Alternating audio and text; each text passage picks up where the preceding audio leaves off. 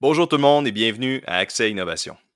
Accès Innovation est une série d'entrevues qui ont pour but de présenter les beaux projets et découvertes dans l'ingénierie au Québec. Donc, vous avez probablement entendu, euh, puis là, Charles, euh, en fait, je vais peut-être te le faire écouter à la fin pour que tu sois mis en contexte, mais notre tout nouveau jingle d'intro, je suis très fier d'avoir, euh, d'avoir cela. Donc, je vais créditer l'auteur dans, les, dans le fond, dans les informations reliées au podcast. Ensuite de ça, un petit résumé de l'épisode 5 de la semaine dernière. Donc, le robot basé sur le redressement du chat en chute libre. C'était un épisode très intéressant avec Xavier Garin. Donc, merci encore à Xavier d'avoir participé. Donc, un petit projet de maîtrise euh, sur un robot qui se retourne très rapidement. Donc, allez écouter ça si vous ne l'avez pas entendu. C'était vraiment cool. Euh, aussi, j'ai remarqué qu'on avait un très grand pourcentage des auditeurs qui écoutaient l'émission sur Samsung Podcast. Je ne savais même pas c'était quoi Samsung Podcast avant de cocher pour qu'il soit diffusé sur ce service-là. Donc, à tous mes auditeurs Samsung Podcast, et vous êtes beaucoup, euh, bienvenue. Euh, ensuite de ça, euh, n'oubliez pas, si vous voulez, ça m'aide beaucoup là, si vous pouvez me donner un bon review ou un mauvais review sur les plateformes audio. c'est vraiment apprécié. Et finalement, écrivez-nous si vous avez des suggestions d'épisodes, donc des projets d'ingénierie ou de sciences, excusez-moi, ou d'innovation intéressants euh, qui serait cool à avoir. Donc, euh, mon courriel est emile.demers.1 à commercial hotmail.com. Donc, maintenant que ça, c'est hors du chemin, on peut commencer avec l'épisode 6 que j'ai décidé de nommer Comment découvrir une exoplanète recouverte d'eau? Euh, comme si c'était un tutoriel, mais c'est pas vraiment ça, là, sûrement pas. Avec M. Charles Cadieux. Donc, bienvenue, Charles. Salut, ça fait plaisir d'être avec toi.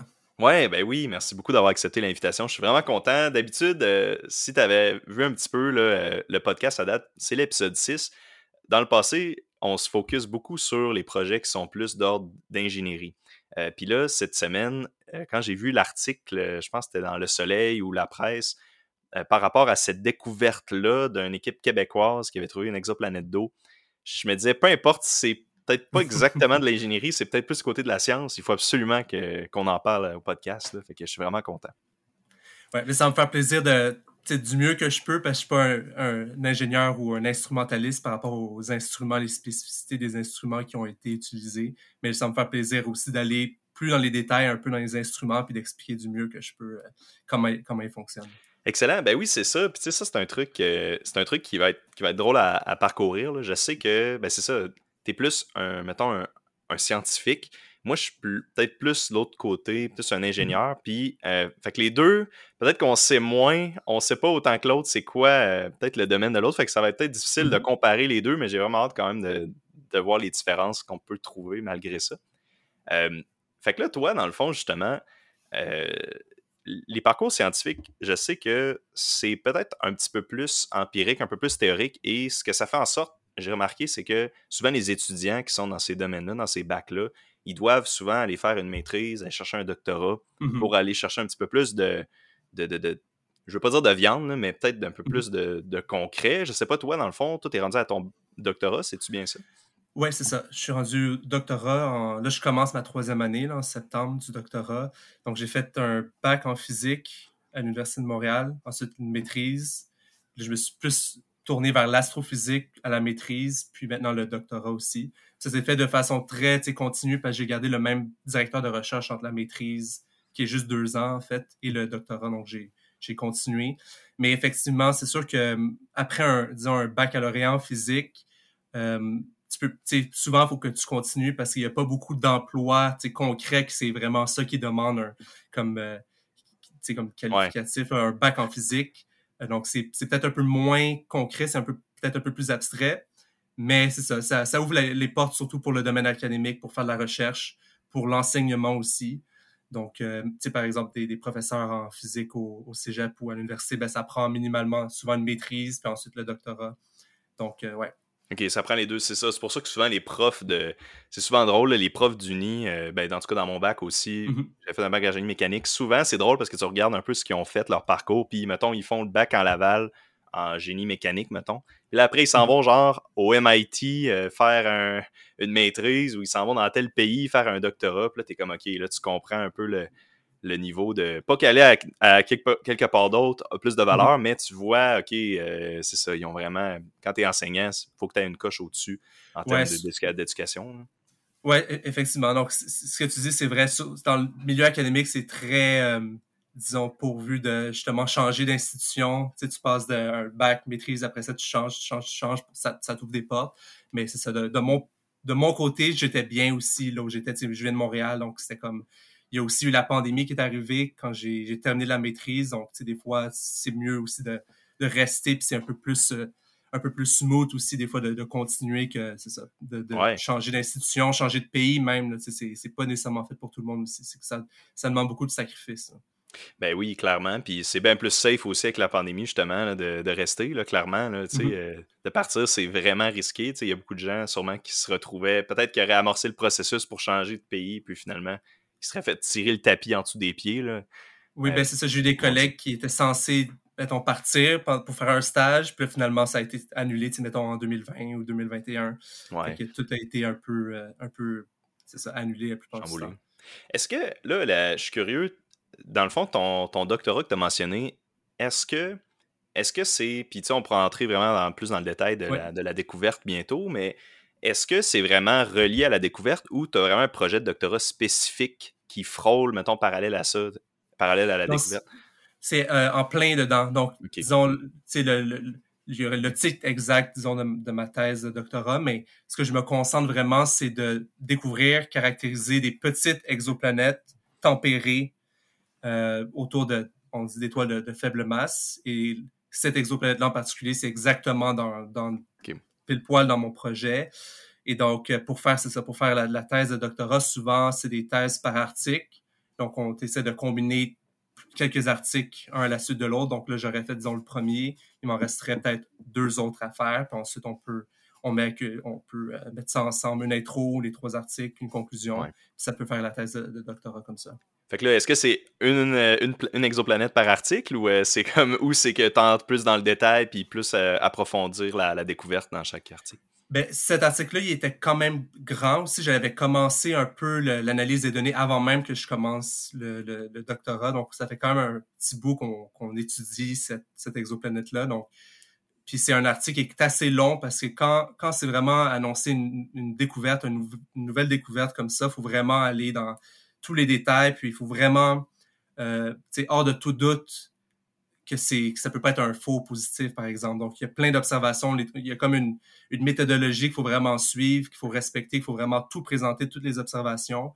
Euh, mais déjà, on sait, c'est ça, les, les, prochains articles que je vais travailler, ça va pas être nécessairement sur des nouveaux, des nouvelles exoplanètes, mais peut-être plus certaines qui sont connues, qui sont très intéressantes, mais essayer d'aller plus en détail, étudier un peu plus comment ces, ces objets-là se, se, se, forment et comment euh, elles sont composées.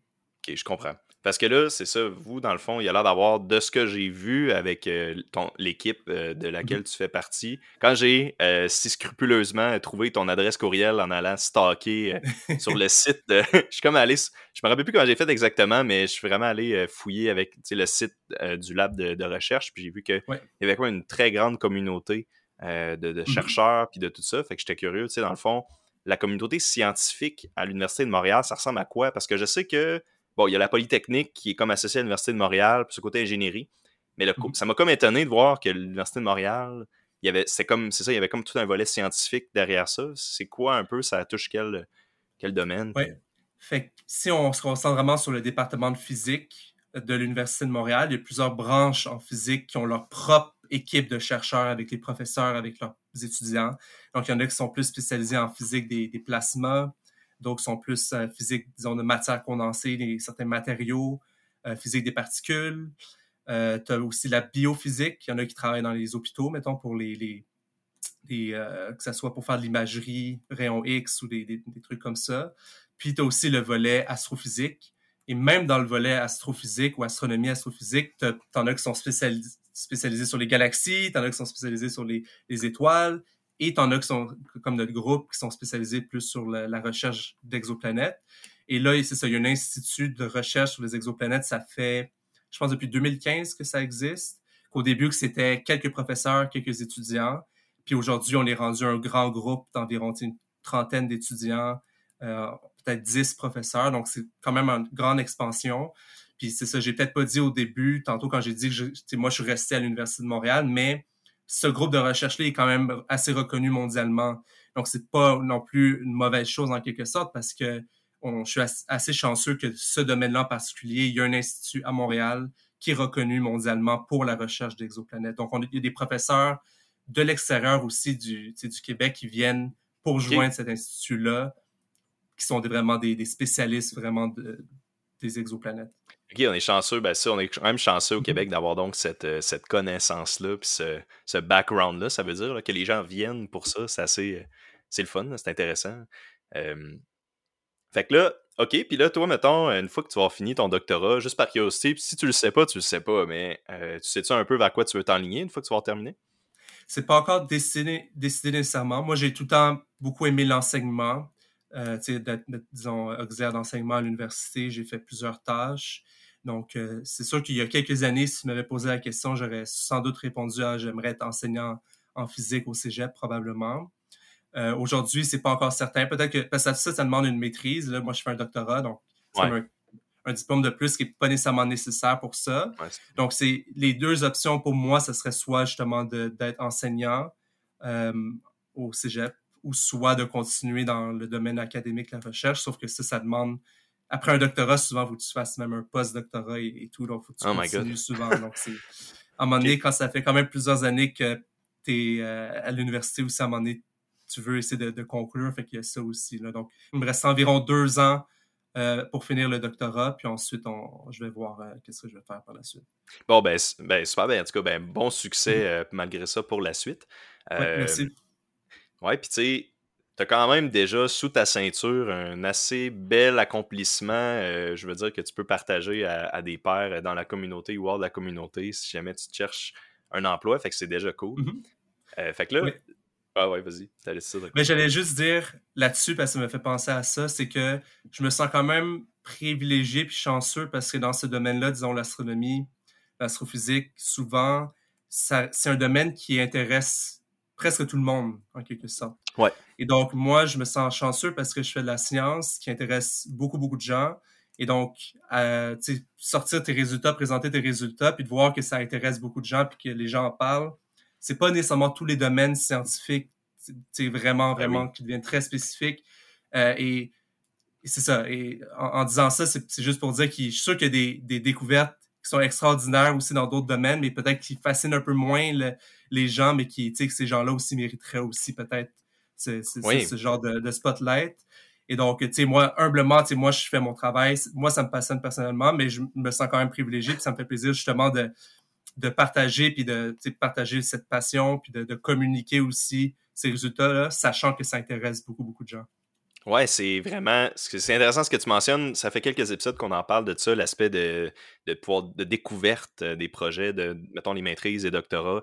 Euh, c'est une des raisons, je le mentionne ça souvent, c'est pour ça que j'ai un peu démarré le podcast, c'est pour donner un petit peu de visibilité à ces projets-là qui peuvent tomber dans l'ombre, mais qui sont malgré ça très intéressants, puis très riches, puis quelque chose à en tirer. Tu sais, quelqu'un qui a travaillé, mettons, deux ans dans le cas d'une maîtrise ou peut-être quatre ans dans le cas d'un doctorat là-dessus, puis ça peut euh, peut-être être rangé dans une tablette ou d'autres fois, ben, c'est référencé, tu sais, tu sais comment c'est, ça peut être référencé dans, un rapport, puis là, ça peut comme survivre comme ça, mais, mais, euh, mais c'est ça, c'est le fun, ça capture l'imaginaire, puis c'est quelque chose, je pense que, autant complexe que c'est, euh, peut-être que c'est quelque chose que la moyenne des gens, la moyenne des mortels comme moi est capable quand même de se wrap, wrap their heads around c'est quoi mm-hmm. le, c'est quoi que ça, à quel point c'est important, puis à quel point c'est intéressant, tu sais. Fait que, fait que là, ben, j'ai quelques fun facts que j'ai sortis de l'article de. Ben, c'était Radio-Canada finalement. De l'article de Radio-Canada par rapport aux exoplanètes en général. Donc, j'ai remercié euh, pour euh, ces fun facts-là. Puis je vais lier l'article dans le, dans le podcast.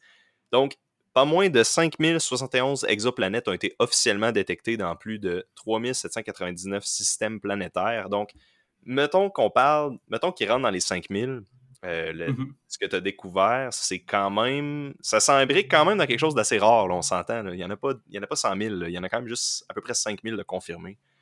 Euh, oui, mais encore plus, c'est que. si on regarde, disons, l'astronomie, puis on prend un pas de recul, euh, il y a 25 ans, un peu plus que 25 ans, on pensait qu'il y avait des exoplanètes, donc des planètes qui tournent autour de d'autres étoiles, mais on n'en avait jamais trouvé une seule. Donc, les seules planètes qu'on connaissait, c'était les planètes du système solaire en quelque sorte. Donc ça, depuis le début de l'humanité, on connaît juste des planètes du système solaire. On imaginait que le Soleil, ça devait pas être la seule étoile qui avait aussi un système de planètes. Et c'est juste depuis 1995 environ. Il y en avait aussi un peu en 92 que c'était encore pas certain que c'était ça, mais disons 95 que la première exoplanète a été vraiment hors de tout doute découverte. Mais c'est vrai qu'aujourd'hui, on en connaît de plus en plus. Donc, à chaque année, maintenant, on est rendu à 5000. Mais dans ce 5000-là, euh, on, en détecte souvent aussi que ce soit des, planètes géantes gazeuses, des planètes qui sont plus faciles à détecter parce qu'elles sont plus massives, parce qu'elles sont plus grandes. Donc, on a un très, très grand catalogue de, planètes géantes gazeuses, par exemple, qui ressemblent un peu à Jupiter, mais des planètes qui sont plus de type terrestre ou des planètes qui sont près de la zone habitable, sont, on n'en connaît pas beaucoup. Et les planètes qu'on sait qu'on peut bien caractériser aussi à l'avenir, on en connaît moins que 10 environ de ce, genre de petites planètes dans la zone tempérée. Et donc, l'exoplanète que, mon équipe et moi, on a découvert, ben, ça rentre dans à peu près dans ces, ces 10-là. Oh my God, donc, c'est encore, c'est encore plus... Exact. Donc, oui, c'est vrai qu'on en connaît beaucoup, mais c'est on, on, en connaît vraiment une poignée qu'on sait que ces exoplanètes-là, on va vouloir les étudier quand pour plusieurs raisons. Ça peut être pour justement la recherche de vie, pour essayer de trouver des planètes qui ressemblent justement euh, à la Terre, peut-être des planètes habitables. Donc, c'est sûr que dans le meilleur des mondes, on voudrait trouver une, planète qui est identique à la Terre, puis là, ça serait facile. On dirait, ah, regarde, on l'a trouvé, puis on va juste utiliser celle-là. Mais ils sont très difficiles à détecter. Et donc, on essaie de se rapprocher. ça peut être une planète qui est un peu plus grande, un peu plus massive. Dans notre cas, c'est une planète qui avait possiblement de l'eau. Donc, on essaie mm-hmm. de s'approcher tranquillement vers éventuellement trouver vraiment des planètes qui sont vraiment analogues à la Terre. Quand tu parles de. Fait quand tu, oui, tu as parlé, tu as mentionné la, zone habitable. Euh, c'est vraiment. De ce, que je, de ce que je me rappelle, la zone habitable, c'est une genre de, un genre de ratio, un genre de distance euh, à partir du Soleil dans laquelle on considère que euh, c'est des planètes qui pourraient potentiellement avoir la vie, qui sont pas juste, mettons, des planètes gazeuses ou des choses comme ça. C'est-tu bien ça, la zone habitable? Oui, fait que par définition, c'est ça. C'est une zone autour d'une étoile euh, pour que les températures sur la, à la surface de la planète permettent l'eau, à l'eau liquide de rester liquide en quelque sorte. C'est vraiment ça. Donc, nous, on, on, connaît que la vie seulement sur Terre. On sait que l'eau est vraiment importante pour la vie. Donc, c'est sûr qu'on a un biais par rapport à l'eau, mm-hmm. mais si on veut chercher la vie ailleurs, c'est sûr qu'on va essayer de chercher l'eau aussi. C'est comme la, première étape, et, donc, le plus simple. Donc, c'est ça. Les planètes qui sont dans la zone habitable, si on sait qu'elles peuvent avoir de l'eau liquide à leur surface, et on sait que sur Terre, euh, la vie a probablement commencé dans l'eau, donc ça devient des planètes potentiellement habitables. Mais ce qu'il faut faire attention, c'est que ces planètes-là peuvent être dans la zone habitable.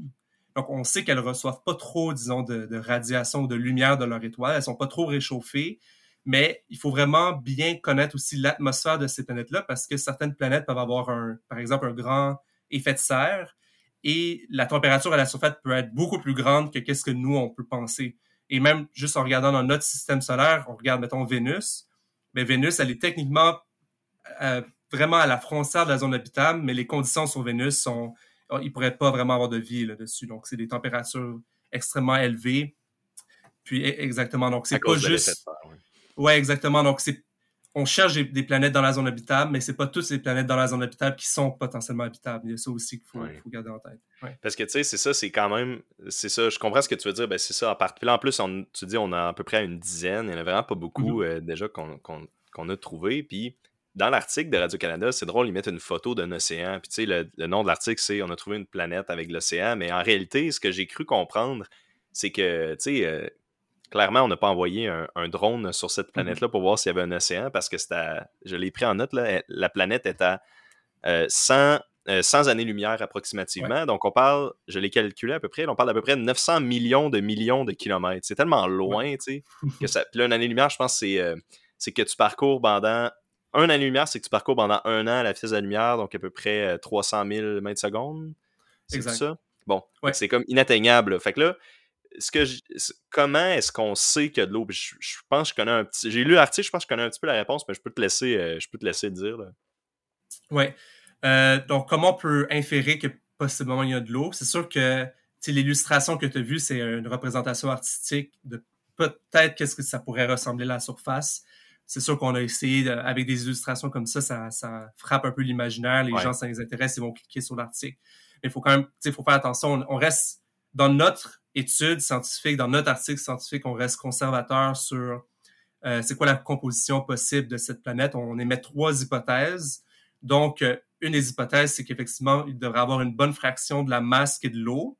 On pense que c'est l'hypothèse la plus probable. Il va falloir d'autres observations, éventuellement aussi étudier l'atmosphère de cette planète-là pour vraiment vérifier si c'est vraiment de l'eau.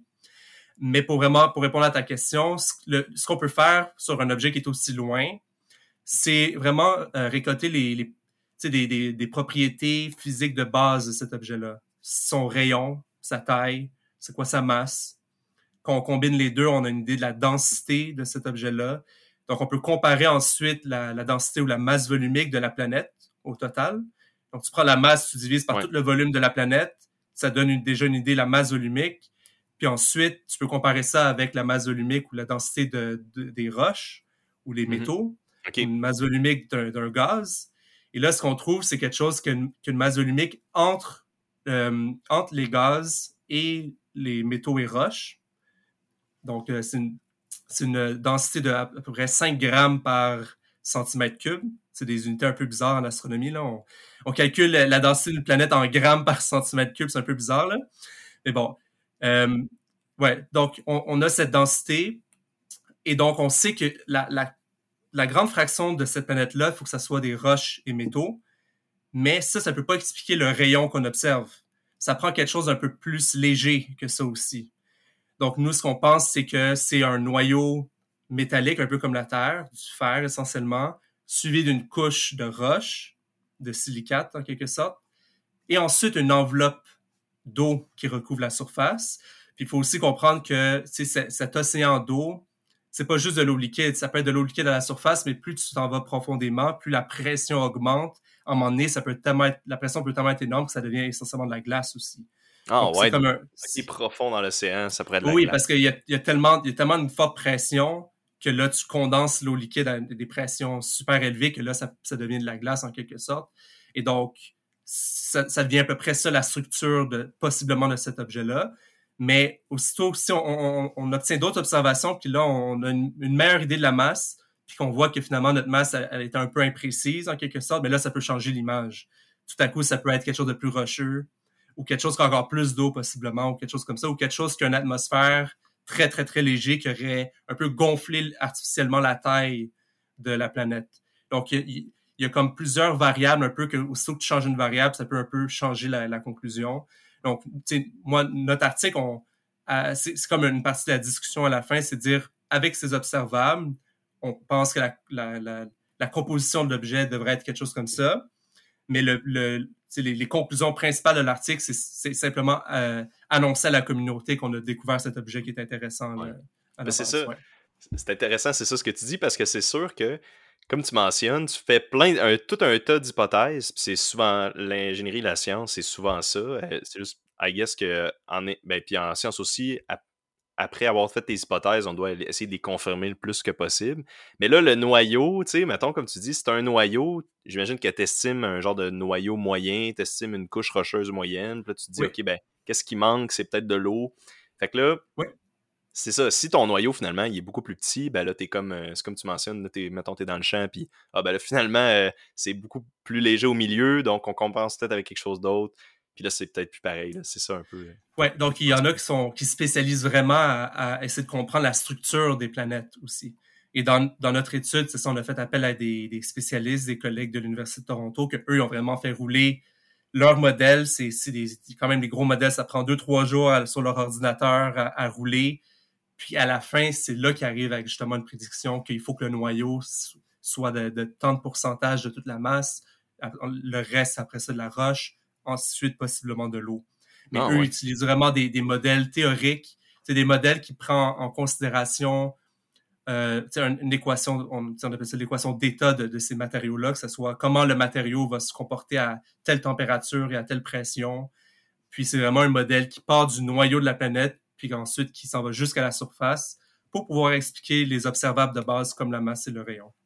OK. Fait que c'est tout. Je, je pensais pas. Fait avec seulement comme entrée, euh, mettons, la masse, le volume puis la distance approximative au Soleil, sont capables. Il y a des, équations approximatives qui existent pour décrire, décrire ça. C'est les premières couches. Puis... Oui, ouais, exactement. Puis ensuite, il y en a qui sont un peu plus, euh, disons, avancés. Il y en a qui vont aussi inclure l'atmosphère dedans. Euh, nous, on, un des modèles, on, on regarde aussi l'atmosphère, mais puisque c'est une planète qui est assez, on, on, va dire, assez froide, même si elle est un peu plus chaude que, que sur Terre, là, en quelque sorte.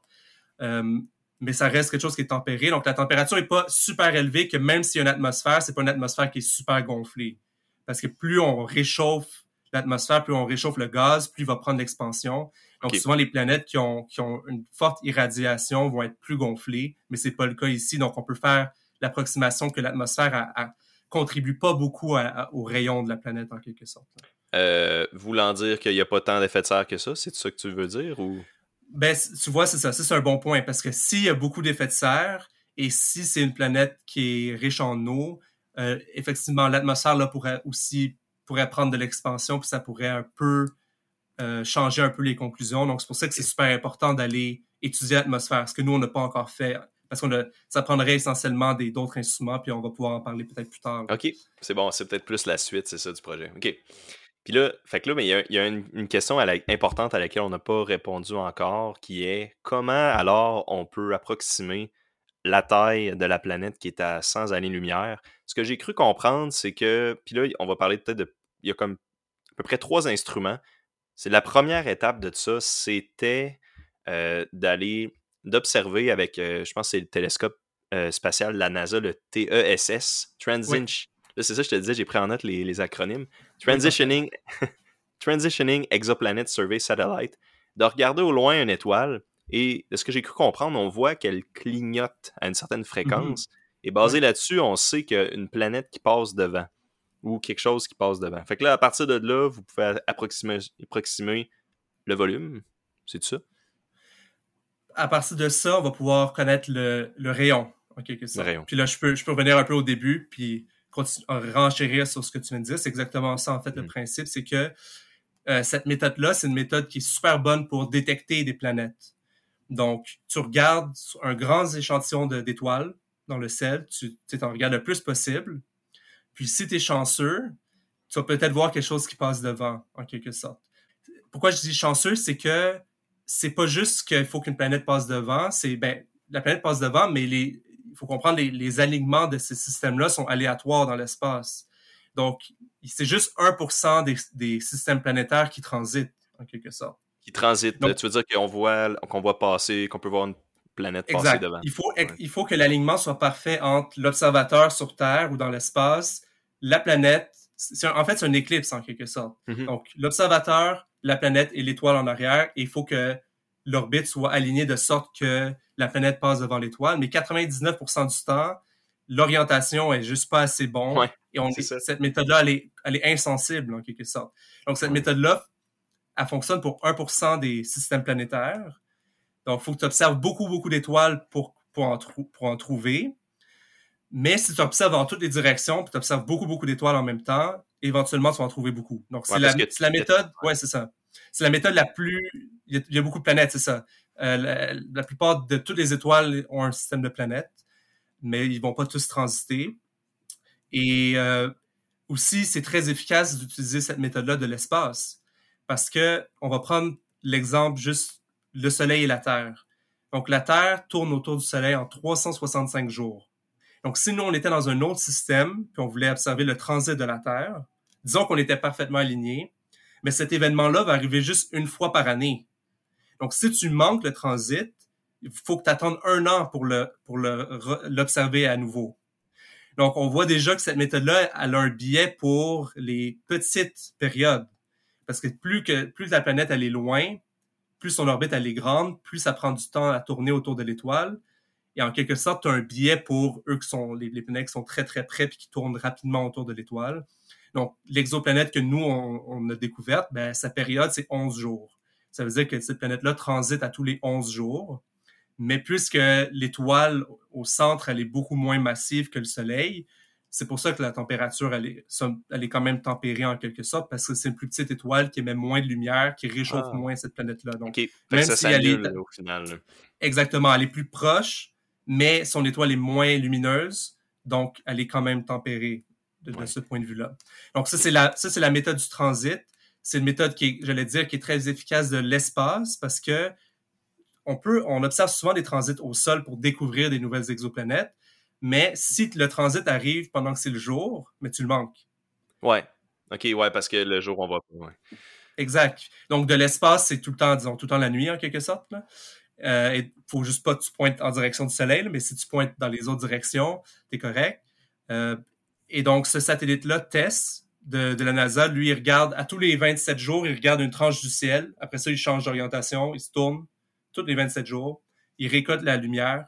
On appelle ça des courbes de lumière et il regarde la, la brillance des étoiles dans le temps.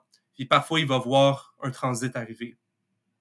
Et TESS, c'est pas, disons, le meilleur instrument pour ensuite bien caractériser ces exoplanètes-là. C'est un, un, excellent instrument pour nous pointer, pour ouais. nous dire, ces, ces étoiles-là ont sûrement des planètes. Donc maintenant, ensuite, on prend d'autres instruments pour mieux les ana analyser en quelque sorte. Mais t'as dit... Oh, ouais, vas-y, vas-y. OK, non, euh, bon, me demandais, tu dis, il va, dans le fond, il prend, une, il prend, il se tourne une fois aux 27 jours. Ça veut dire que s'il y a une planète qui tourne, euh, qui tourne, mettons, qui fait une rotation aux 30 jours, aux 50 jours, ben, ça se peut qu'on qu'on la voit qu'on la voit jamais avec ça, dans le fond. Exactement, on la manque. Donc, c'est ça. C'est comme un compromis. C'est on veut, on veut faire un échantillon de tout le ciel pour trouver les planètes qui transitent les plus proches du Soleil. Donc, les étoiles qui sont les plus proches, les étoiles qui sont les plus brillantes du Soleil et près du Soleil. Mais le compromis, c'est qu'on veut pas non plus que ce relevé-là prenne 20 ans, en quelque sorte. Ouais, on ça, veut, on veut les trouver tout de suite, les planètes, puis on veut les étudier tout de suite. Donc, oui, TESS okay. pourrait pointer pendant 20 ans puis trouver des planètes qui sont sur des orbites plus grandes, mais on perdrait du temps en quelque sorte. Ouais. OK, puis là, est-ce que. Puis il arrive quoi quand. Euh, puis je m'excuse, je suis encore dans une petite. J'avais comme une autre question. Qu'est-ce qui arrive quand la planète est. Genre, mettons une demi-éclipse? Mettons que la planète est alignée entre le Soleil et l'observateur, mais juste à moitié. Est-ce qu'on est capable d'identifier ces cas-là? Ou on. on, on je sais que ce qui change, c'est juste la luminosité du, du Soleil va, va, changer un peu. Fait que peut-être qu'on peut-être qu'on ne sait pas, dans le fond, si euh, la planète est parfaitement alignée, donc peut-être qu'on ne sait pas bien analyser son rayon.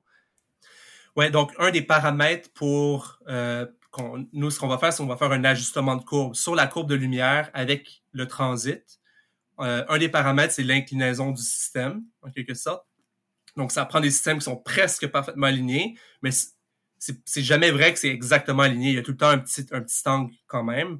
Et ce qu'on fait, c'est que dans les modèles, quand tu changes l'inclinaison, ce que ça va changer, en fait, c'est la durée du transit.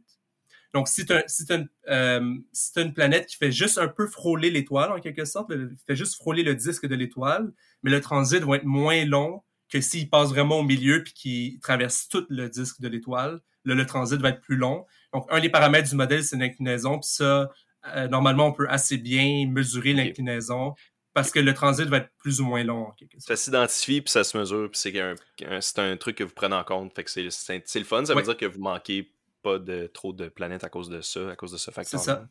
Exactement. Fait là, ouais.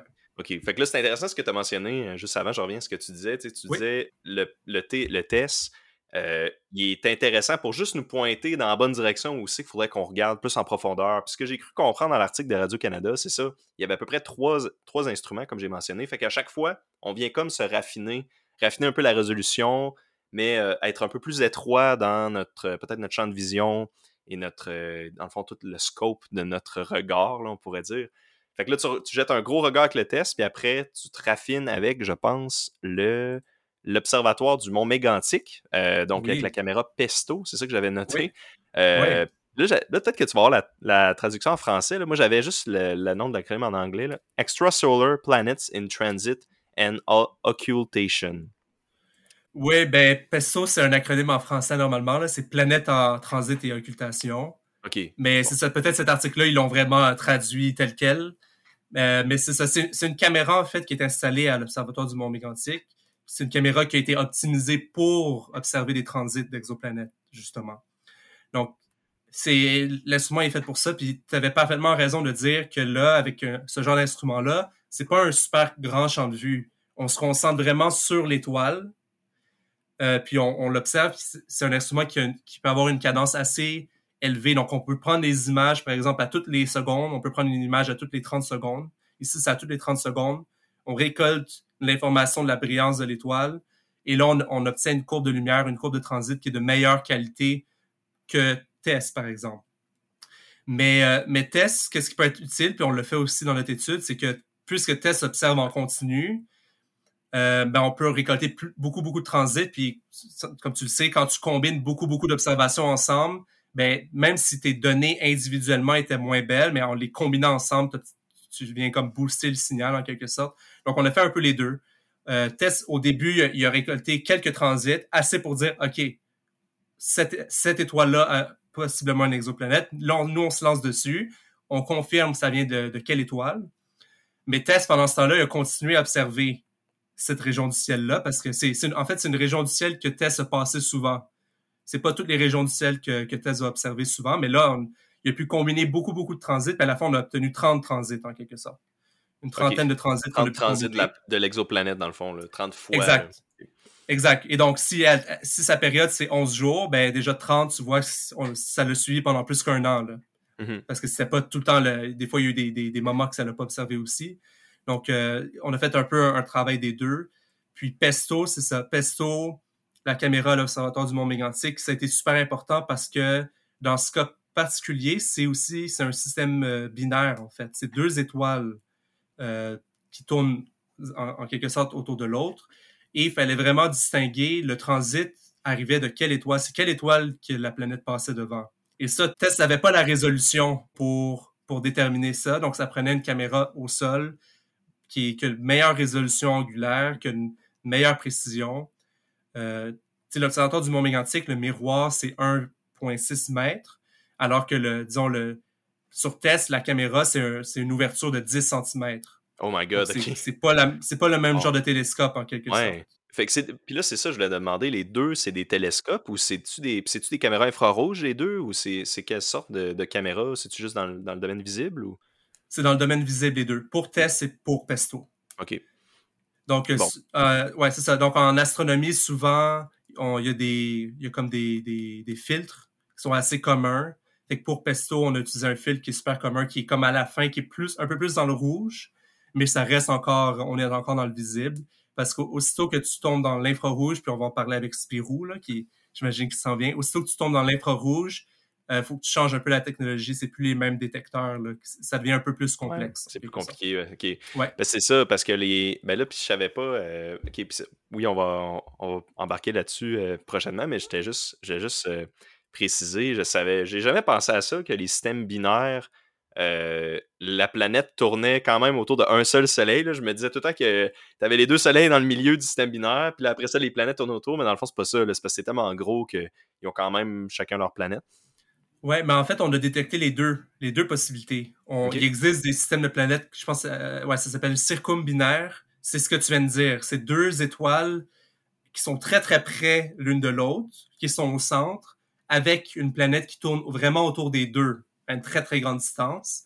Mais là, ce système binaire en particulier là, c'est les, deux étoiles sont assez séparées quand même, en quelque sorte. C'est comme si tu avais le Soleil, puis tu avais l'autre étoile, elle était un peu à l'extérieur du système solaire. Donc, elle est plus loin que, disons, l'orbite de Pluton. Encore plus loin que ça. Donc, elle est quand même assez loin pour qu'il y ait quand même des planètes sur chacune des étoiles, en quelque sorte. Puis en fait, j'avais au cégep, j'avais fait un cours d'astrophysique. Je suis sûr que je l'ai appris dans mon cours d'astrophysique, mais j'ai vraiment oublié ça. fait que, en tout cas.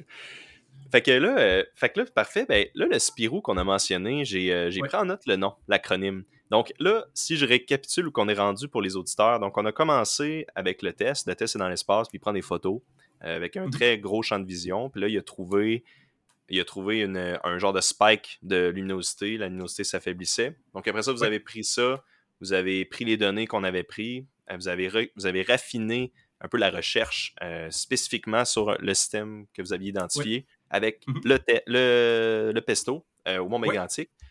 Euh, ça, c'est cool d'ailleurs, avoir un gros télescope comme ça sur un sol québécois. C'est quand même intéressant euh, de savoir que ça existe. Je savais pas qu'on avait ça. C'est quand même un, gros télescope dans le, disons, dans le. Je pense que c'est dans le nord-est nord-américain. Il n'y en a pas beaucoup de télescopes de cette taille. Donc, on peut quand même faire la, très bonne science là, à Mégantic. Puis en plus, c'est super formateur pour les étudiants de pouvoir aller justement observer puis faire vraiment le travail d'astronome, d'aller observer. Il y a des étudiants de McGill, de Québec aussi, de Laval aussi qui se rendent là. Donc, c'est un peu à mi-chemin entre, les deux de Sherbrooke aussi. Sherbrooke, c'est plus proche. Puis, ça, ça permet justement, ça, c'est aussi un, endroit où beaucoup d'instruments ont été développés. Donc là, je pense qu'on va parler de Spirou. Ben, Spirou, en quelque sorte, il y a eu beaucoup de tests pour former, pour fabriquer Spirou qui ont été faits à Mégantic avant de l'envoyer ailleurs, où on, va en discuter. Mais peut-être juste avant qu'on passe à Spirou, parce que là, on va parler d'une autre méthode pour analyser les, exoplanètes. Euh, la raison pourquoi on peut connaître le rayon d'une exoplanète avec la méthode du transit, c'est que quand la planète passe devant l'étoile, plus la planète elle est grande, plus elle va bloquer une plus grande fraction de la lumière de l'étoile. Donc c'est comme ça qu'on peut qu'on peut connaître. Donc euh, c'est vraiment juste un rapport de surface en quelque sorte. Tu, as le rayon de l'étoile, qu'en général on connaît le rayon de l'étoile. Ensuite la baisse de brillance. Tu peux mesurer cette baisse de brillance là, puis le rapport des surfaces entre la surface de la planète qui passe devant le disque de l'étoile ça va être justement cette baisse de, brillance-là en quelque sorte. Donc, plus la planète est grande, plus cette profondeur du transit-là va être grande. Et à l'inverse, plus elle est petite, donc si c'est un petit transit, une petite planète, bon, tu vas à peine mesurer une baisse de, brillance. Il va être plus difficile à, capter. Ça veut dire Oui, exactement. Ça veut dire qu'en général, on doit capter plus de, de, transits qui sont lents ou des grosses planètes. Oui, exactement. Ça a un biais pour ça. Ça a un biais pour les grandes planètes parce que le signal est plus grand. OK. Puis là, c'est ça. Euh, tu as parlé tantôt de, masse aussi. Est-ce que la masse, ça va être avec le Spirou qu'on va pouvoir le déterminer ou vous avez une. Oui. OK. Bon, ben, c'est le bon moment. C'est Spirou, bon. Mais c'est ça. Euh, fait que le nom, le nom d'où vient Spirou, euh, je vais dire le nom complet, là, spectropolarimètre infrarouge. Puis on est mhm. vraiment allé choisir des lettres là-dedans au hasard pour faire Spirou. Fait que c'est un beau petit acronyme. Ouais, ben c'est mon collègue à l'Université de Montréal aussi, Spirou, je pense que c'est un, personnage de bande dessinée aussi. Ah oui, ouais. Peut-être un peu, un, peu plus, un peu plus vieux là, avant nous, mais euh, ouais, lui, je pense que c'était peut-être un fan de, Spirou des bandes dessinées, puis euh, donc ça vient de là. il a pris Spirou, le nom Spirou, puis après ça, il a pris les lettres justement pour SP, pour euh, spectropolarimètre puis IRU pour infrarouge en quelque sorte. C'est bon, oui, ok, fait que c'est ça. Des fois, les... c'est ça. Des fois, effectivement, il y a des acronymes. Mais ça, c'est correct parce que le nom, le nom est quand même compliqué, mais tu sais, des fois, le monde, il trouve un acronyme avant. Avant de. Oui, ouais. C'est quoi le veut dire? Fait qu'en tout cas, c'est correct. En plus, tu le connais, fait que je vais pas trop. Euh, c'est ça, c'est bien correct. je vais pas trop m'avancer là-dessus, mais. Fait que, ouais, fait que comment ça fonctionne, ça, le Spirou? J'ai vu que c'était à Hawaï, au Centre de recherche Canada, États-Unis, Hawaï. Euh, Canada-France, Hawaï. France, Hawaï. Euh, fait comment ça, mm-hmm. comment ça fonctionne? Ça, c'est un autre télescope, mais que lui, il est infrarouge, dans le fond. Ouais, c'est un télescope qui est plus grand, donc 3,6 mètres. Donc, à l'Observatoire du Mont-Mégantic, on était à 1,6. Là, on est à 3,6. Mm-hmm. Et l'emplacement est beaucoup mieux aussi, parce qu'à Mont-Mégantic, on n'a pas une super haute altitude. C'est, il y a beaucoup, disons, de nuages, d'humidité, mais là, au sommet du Mauna Kea, Hawaï, tu es super en altitude, tu es comme au-dessus des nuages. Donc, tu as une météo qui est, presque tout le temps belle. Puis aussi, le plus que tu es haut en altitude, euh, souvent quand tu observes du sol, ce qui est pas bon, c'est en fait c'est l'atmosphère en quelque sorte qui va absorber une partie de la, lumière, qui va les, rayons lumineux sont, moins concentrés, ils, dévient un peu plus. Donc moins tu as disons d'altitude au-dessus de toi, moins tu as d'atmosphère au-dessus de toi, mieux c'est la qualité des images va être meilleure. Et donc le télescope euh, c'est le télescope Canada-France-Hawaï. Donc, c'est comme un consortium entre, États-Unis, France, euh, Canada. Mais c'est un télescope euh, normal. Donc, un télescope, c'est pas, disons, dans le visible ou l'infrarouge. C'est juste un télescope avec un miroir. Ce qui devient, disons, plus spécifique pour le domaine de longueur d'onde, c'est l'instrument en tant que tel. Donc, le télescope, c'est juste un gros miroir puis au foyer du télescope, tu peux brancher des, instruments à cet endroit-là où tu peux mettre des fibres optiques pour récolter la lumière, puis envoyer cette lumière-là dans un instrument. Et là, Spirou, ce qui est différent, c'est que c'est pas une caméra. Pesto et Test, c'était des, caméras. Donc, on récoltait des images, puis à partir de ces images-là, on peut, on peut analyser la, quantité de lumière sur l'étoile. Là, c'est un spectrographe. Donc, dans le nom, c'était spectropolarimètre infrarouge. On va décortiquer ça. Donc, spectro, c'est pour spectrographe. Donc, on récolte la lumière, on la disperse comme avec un prisme. Là. On, crée en, quelque sorte un arc-en-ciel avec cette lumière-là. Et là, on va analyser la quantité de lumière dans chaque longueur d'onde. Ça, c'est pour le spectrographe. OK. On sépare la lumière, c'est ça, dans toutes ces, dans toutes ces, les longueurs d'onde différentes. Puis là... Exactement. Puis on, peut repasser après pour la partie polarimètre, qui a été un peu moins importante dans notre, dans notre analyse parce que c'est vraiment avec le spectrographe qu'on peut mesurer la masse des, exoplanètes. Et c'est avec une autre méthode. Donc là, c'est plus, ça n'a plus rapport avec le transit. C'est une méthode qui est un peu plus compliquée. Donc, en général, on, dans nos vulgarisations scientifiques, on, pas qu'on évite, mais on, rentre un peu plus dans les détails. Puis là, moi, ça me fait plaisir de l'expliquer du mieux que je peux. Mais tu sais, dans une petite entrevue radio de cinq minutes, des fois, c'est ça vaut pas la peine de, de, prendre cinq minutes pour expliquer ça. Donc, c'est ce qu'on appelle la, méthode de vitesse radiale, en quelque sorte. Donc, ce qu'on va faire, c'est que nous, ce qui va nous intéresser, c'est de mesurer vraiment le déplacement de l'étoile par rapport à nous. Donc, est-ce que l'étoile se rapproche ou est-ce que l'étoile s'éloigne de nous? Puis qu'est-ce qu'on va utiliser comme phénomène physique pour mesurer ça? C'est l'effet Doppler, en quelque sorte. Donc, l'effet Doppler, c'est lorsque une source ou ben, soit l'observateur ou la source se déplace un par rapport à l'autre, euh, quand la source, elle émet une onde, si elle se déplace, si elle se rapproche ou si elle s'éloigne, l'observateur va mesurer une longueur d'onde qui est différente par rapport au déplacement de, de, l'autre. Donc, si l'objet se, se rapproche, l'observateur va observer une longueur d'onde qui est plus courte, ou si elle s'éloigne, l'observateur va observer une longueur d'onde qui est plus grande. Donc, souvent, on fait, on fait le, avec le son, c'est la meilleure analogie. Quand tu as une ambulance qui se rapproche, puis tu peux entendre le son qui est plus aigu, puis après ça, le son tombe puis devient plus grave. Mais là, on va appliquer exactement le même phénomène, mais avec la lumière, parce que la lumière aussi, c'est une onde. Donc, en, analysant le spectre de l'étoile, toutes les étoiles ont des, raies d'absorption, en quelque sorte. C'est vraiment la couche, l'atmosphère de l'étoile, la couche qui est le plus en superficie, a des, molécules, ça peut être des atomes pour les, ou des, certaines molécules. Ces molécules-là vont absorber une partie de la lumière. Mais lorsque l'étoile se rapproche ou s'éloigne, la position de ces raies d'absorption va soit être décalée vers le rouge ou soit être décalée vers le bleu par rapport à à ce qu'on connaît en laboratoire, par exemple. On sait qu'en laboratoire, quand rien bouge, la position de ces raies-là est à tant de, nanomètres en longueur d'onde. Mais là, si c'est décalé vers le rouge ou décalé vers le bleu, on connaît le déplacement de l'étoile. Là, fait que l'étoile. OK, mais question niaiseuse, excuse-moi de t'interrompre. Ben, c'est une très belle explication. Euh, jusqu'à maintenant, je ne savais pas, mais. Mm-hmm. Donc, l'étoile, je sais que l'univers se déplace, euh, mais là, fait qu'on fait qu'on utilise ce fait-là, l'étoile, elle bouge par rapport à nous. C'est pas. Euh, c'est ça, c'est à cause que l'univers prend toujours de l'expansion, probablement, ou c'est-tu relié à ça? Comment? Ouais, ben, en fait, c'est pas relié à ça, parce que cet effet-là d'expansion, on peut le mesurer, mais c'est l'effet est beaucoup plus petit. Parce que là, quand on parlait que c'est une étoile à 100 années-lumière, c'est à l'intérieur de la galaxie, c'est comme une distance astronomique qui est, vraiment petite. Pour commencer à mesurer des effets, ce qu'on appelle, c'est ça, le décalage vers le rouge, disons, gravitationnel, il faut vraiment aller dans, à l'extérieur, tu regarder des galaxies qui sont très éloignées. Ah, là, effectivement, l'expansion de l'univers va aller euh, élargir les longueurs d'onde parce qu'il y, a eu une expansion. Mais quand on est proche comme ça, c'est c'est pas ça. C'est en fait. On le mesure pas assez. On le mesure pas assez. Euh, ce qui va faire que les, chaque étoile va avoir sa propre vitesse radiale. Vitesse radiale, c'est juste pour dire c'est la vitesse dans la ligne de visée, là, soit qu'on se rapproche, soit qu'on s'éloigne. Euh, c'est simplement que les étoiles sont, sont en mouvement un peu aléatoire, puis les étoiles se déplacent autour de dans la galaxie et il va y avoir des, des vitesses un peu de, aléatoires l'une de l'autre. c'est le la nous on est dans la galaxie du Milky Way en, anglais. En français, c'est quoi déjà? Voie lactée. Voie lactée, merci, ok.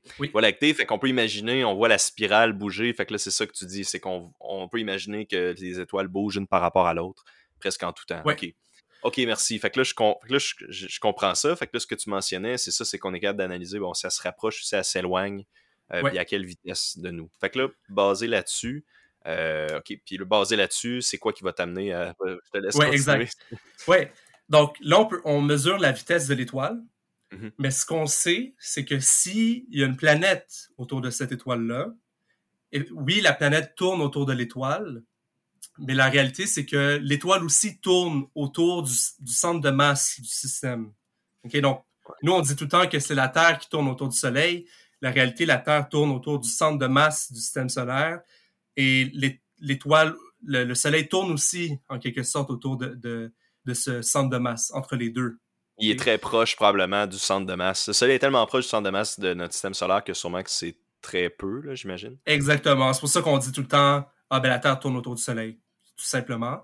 Mais quand l'étoile est en orbite autour du centre de masse, même si l'étoile se déplace pas beaucoup, on peut mesurer cette orbite-là en vitesse radiale.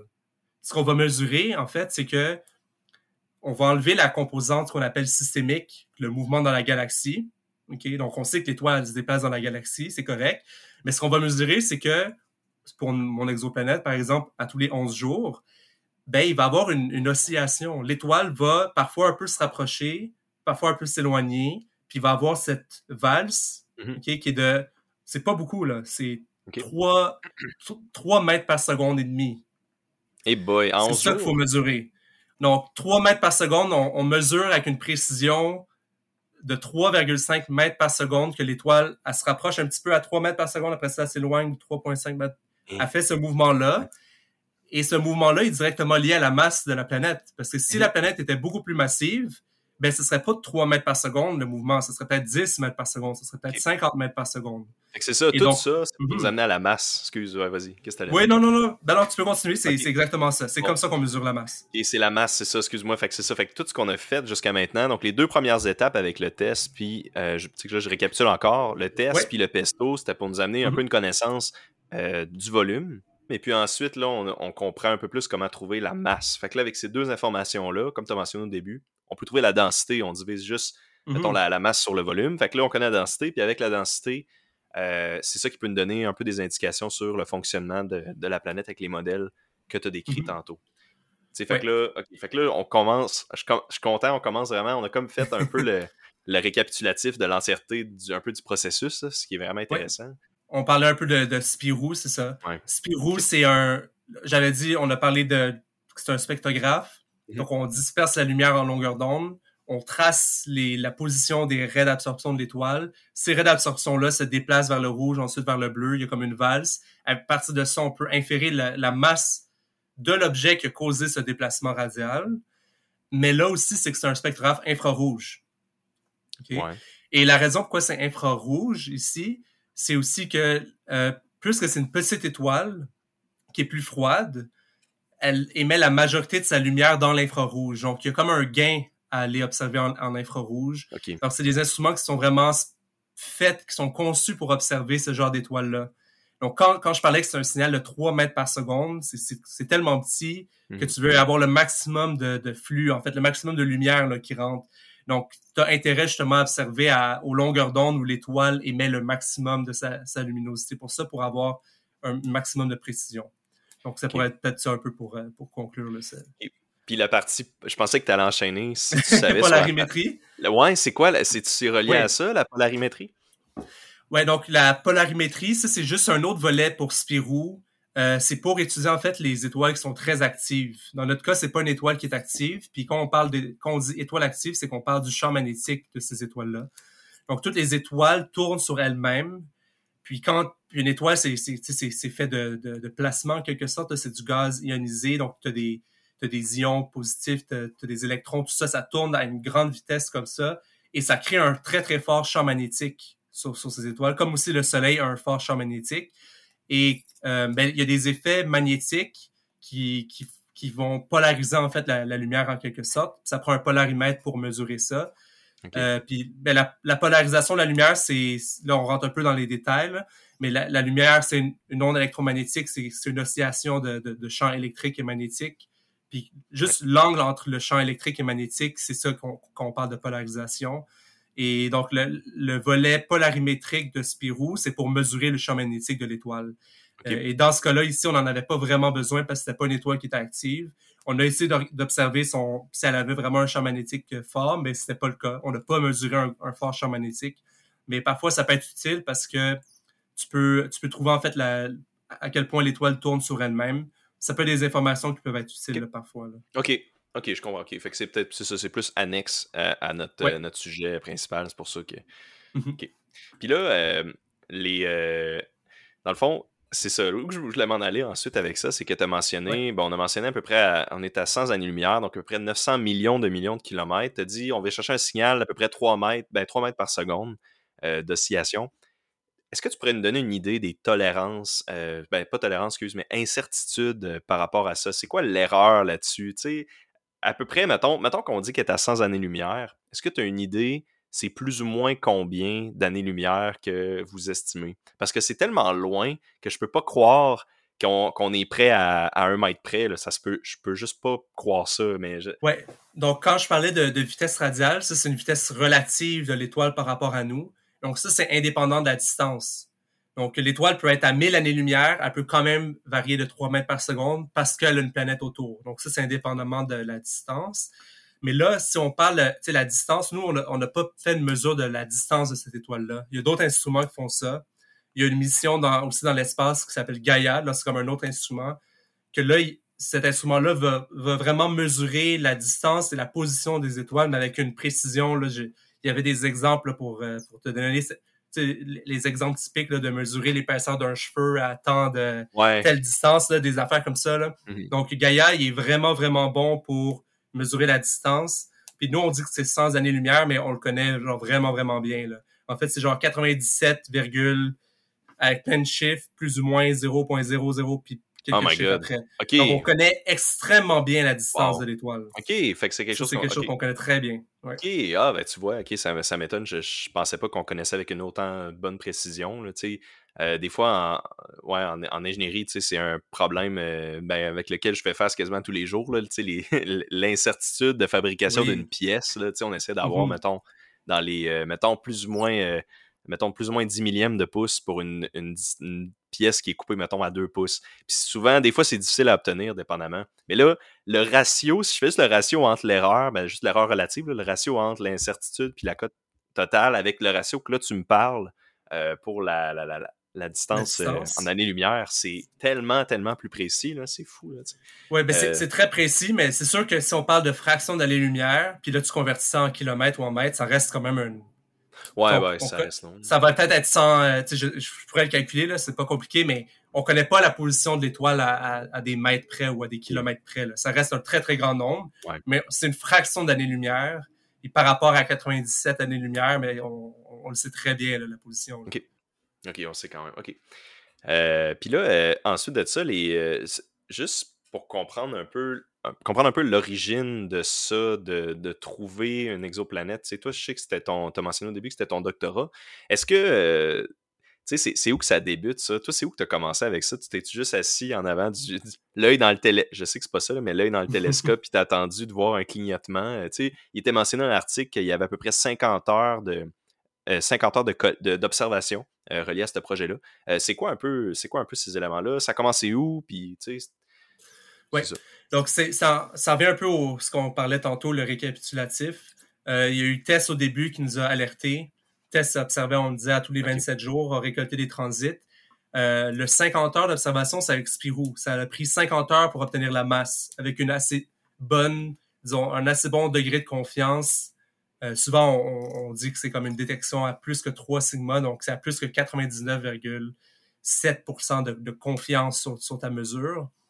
Euh, donc ça, ça a pris 50 heures d'observation avec Spirou, mais ça, ça a été sur six mois à peu près. C'est une campagne d'observation. Euh, ça a commencé, j'ai oublié les mois, c'était sur six mois. Puis tu essaies d'observer à tous les jours, tu observais 30 minutes, mettons l'étoile, pour obtenir la, mesure de vitesse radiale. Puis on a, on a fait ça 50 fois, 50 mesures. Et, et, ça sur six mois. Puis ensuite, on combine ces observations-là pour mesurer l'oscillation que je parlais tantôt pour obtenir la masse. Donc ça, c'est 50 heures. Euh, mais pour les, transits, euh, le transit de cette planète-là, ça dure deux heures à peu près. Donc quand nous, on, aussi à Mégantic, on observait deux transits de plus, euh, ben il fallait, fallait observer l'étoile pendant à peu près quatre heures. Donc, tu observer un peu avant. Pourquoi deux heures? OK, parce que tu veux avant puis après? tu, veux, tu veux avant, tu veux pendant le transit, tu veux après la, période orbitale, donc l'année sur cette planète-là, c'est 11 jours, mais quand elle passe devant l'étoile, ça, c'est deux heures qu'elle passe devant. Mais quand le transit arrive, il dure deux heures, mais il faut que tu observes un peu avant, un peu après, parce que tu veux, tu veux savoir c'est quoi le, niveau de brillance de l'étoile avant le transit aussi, pour bien mesurer la profondeur du transit. Un de mes films préférés, c'est le film Interstellaire. Puis euh, je suis sûr que tu connais ce film-là aussi. Puis dans le podcast, euh, bon, j'aime ça. Euh, j'aime ça qu'une fois de temps en temps, juste name drop un film qui a un peu rapport, vraiment, vraiment de loin. Puis dans Interstellaire, il découvre des planètes. Puis, des, satellites. Puis il y a une des planètes qui il nomme les planètes en fonction des, des, des personnes qui les ont découvertes. Fait que là, le nom de la planète. Puis là, ça, je disais dans mon courriel que je t'avais envoyé au début, j'étais déçu que c'était pas la planète à, Charles, tu sais, ça aurait été cool, mais bon, je sais que c'est vraiment ambitieux, là, parce que, tu sais, les planètes, c'est genre des noms vraiment techniques, puis là, dans ce cas-là, euh, de ce que je comprends, on nomme le système solaire, fait que là, dans ce cas-là, c'est mm-hmm. le système solaire TOI-1452, puis là, la planète, c'est TOI 1452b, sûrement. Oui. Pour dire que c'est comme la, planète B ou je sais pas quoi. Fait que euh, tu pourrais te parler un peu du système de nomenclature, comment ça fonctionne? Pourquoi c'est TOI, tu sais? Oui. Donc, la raison pourquoi c'est TOI, c'est à cause c'est un objet qui a été détecté par TESS au début. Donc, T pour TESS, O pour Object of Interest pour le I. Donc, c'est un objet d'intérêt de TESS, le numéro 1452e, parce qu'aujourd'hui, il y en a plus que 5000. On est rendu à peu près 5-6 000. Donc, chaque TOI, c'est comme j'ai dit au début, chaque TOI, c'est un système que TESS a observé, qui a dit, ah, je pense que cette étoile-là a une planète.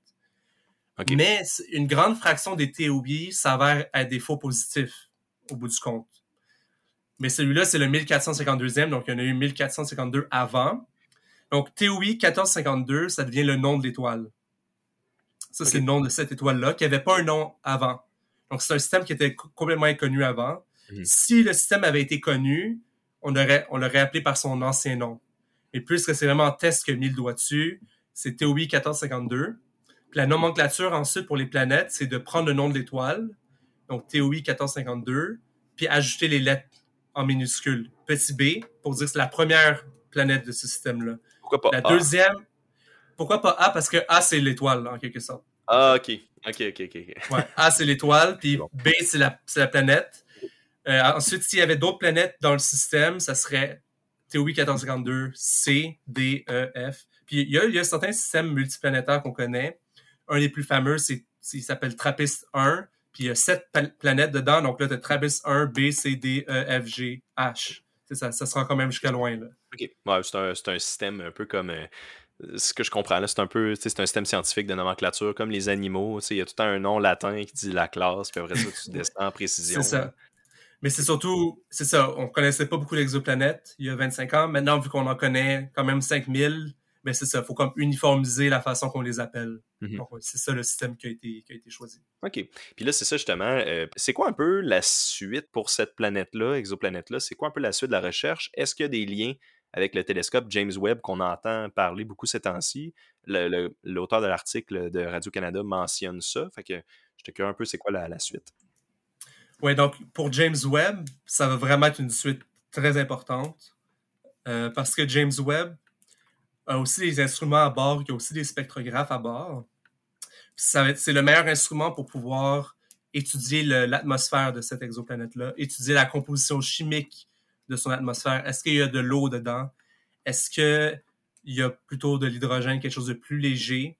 Et quand je parlais au début des différents modèles sur la, structure interne de, cette planète-là, ben, étudier son atmosphère va, va nous donner beaucoup d'informations sur c'est quoi la structure de cette planète-là. En fait, en termes plus mathématiques, c'est que tu ajoutes un autre observable à ton, à ton système d'inconnu. Nous, on avait la masse, le rayon. On avait aussi, ce que j'ai pas mentionné, mais on avait aussi un peu la, composition chimique de l'étoile qu'on peut un peu relier avec celle de la planète, parce qu'on sait que l'étoile et la planète se sont, se sont fabriqués avec le même matériel. Mm-hmm. Donc, il faut qu'il y ait à peu près la, même, les mêmes rapports d'éléments chimiques dans les, les deux. Euh, mais là, avec James Webb, la prochaine étape, c'est vraiment d'étudier l'atmosphère de, cette exoplanète-là.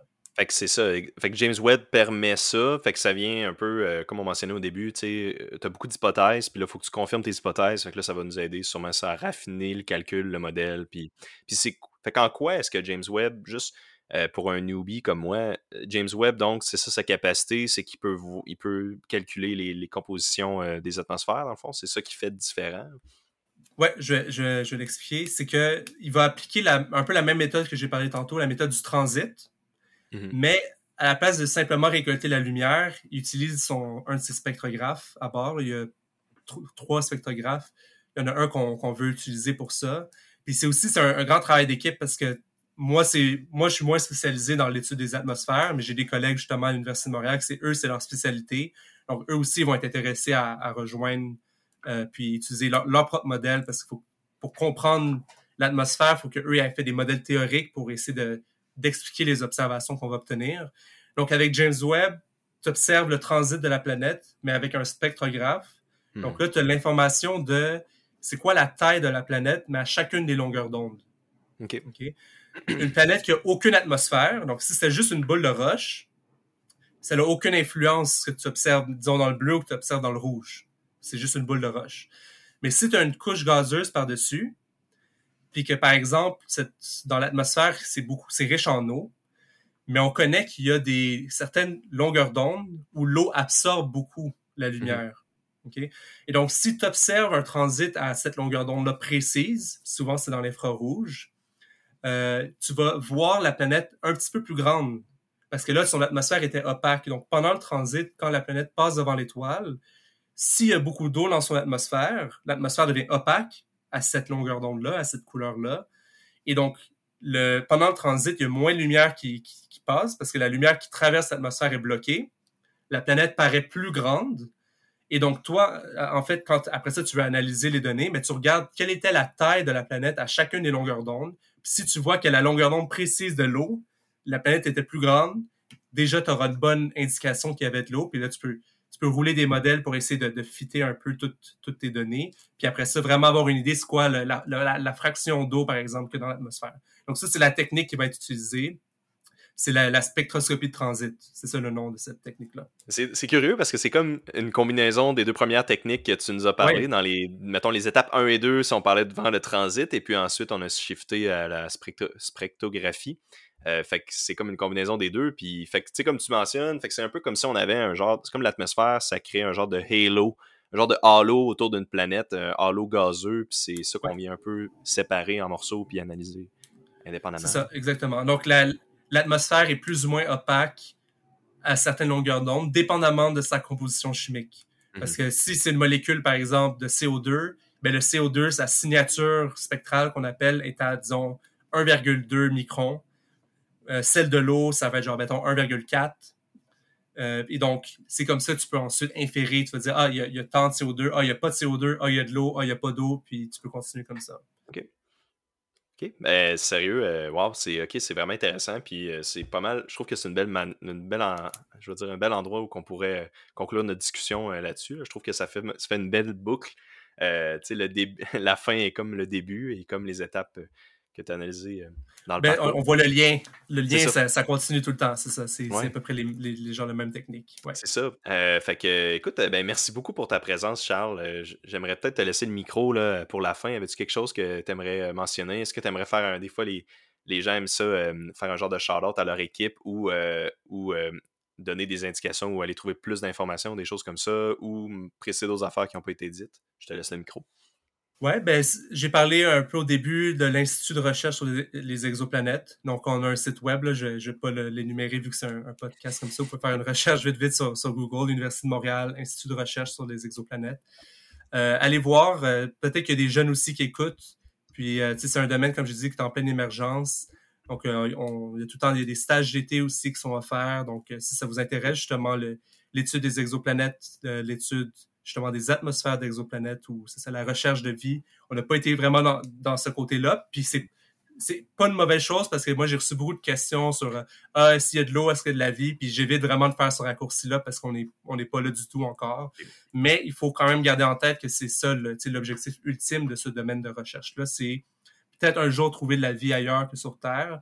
Mais avant de se rendre là il faut qu'on ait un bon catalogue d'exoplanètes potentiellement habitables puis c'est ceux-là qu'on va étudier en priorité. Puis peut-être qu'un jour, justement, en étudiant leur atmosphère, on va peut-être détecter des molécules qu'on appelle des, biosignatures, des molécules qui, qui, sont pas censées être là, mais si elles sont là, c'est parce qu'il y a des, des, des disons, des, des effets biologiques qui créent ces molécules-là dans ces atmosphères-là. Donc ça, c'est l'objectif ultime. Donc c'est vraiment un domaine de recherche qui est passionnant pour ça. Donc euh, si jamais ça intéresse les gens, ça, allez voir, vous pouvez les voir, avoir plus de détails. Excellent. Ouais, c'est euh, effectivement la vie, c'est vrai que c'est un domaine intéressant. Peut-être qu'éventuellement dans le podcast, on pourra avoir quelqu'un euh, nous parler de ça euh, plus en profondeur. c'est intéressant ce que tu mentionnes. Ben, je, suis content que tout, dans le fond, tu t'en es tenu à où ce que tu étais rendu dans ce projet-là puis dans tes connaissances. Fait ça, c'est le fun parce que ça permet d'entrer plus en profondeur. puis en disant peut-être moins de trucs qu'on ne sait pas. Spéculatif, c'est ça, exact. C'est ça. Excellent. Ben, merci beaucoup pour ta présence, Charles. C'était vraiment intéressant comme discussion. Ça fait plaisir. Et merci aux auditeurs surtout d'avoir écouté Accès Innovation. Pour plus d'informations, consultez nos pages Facebook et LinkedIn. À la prochaine.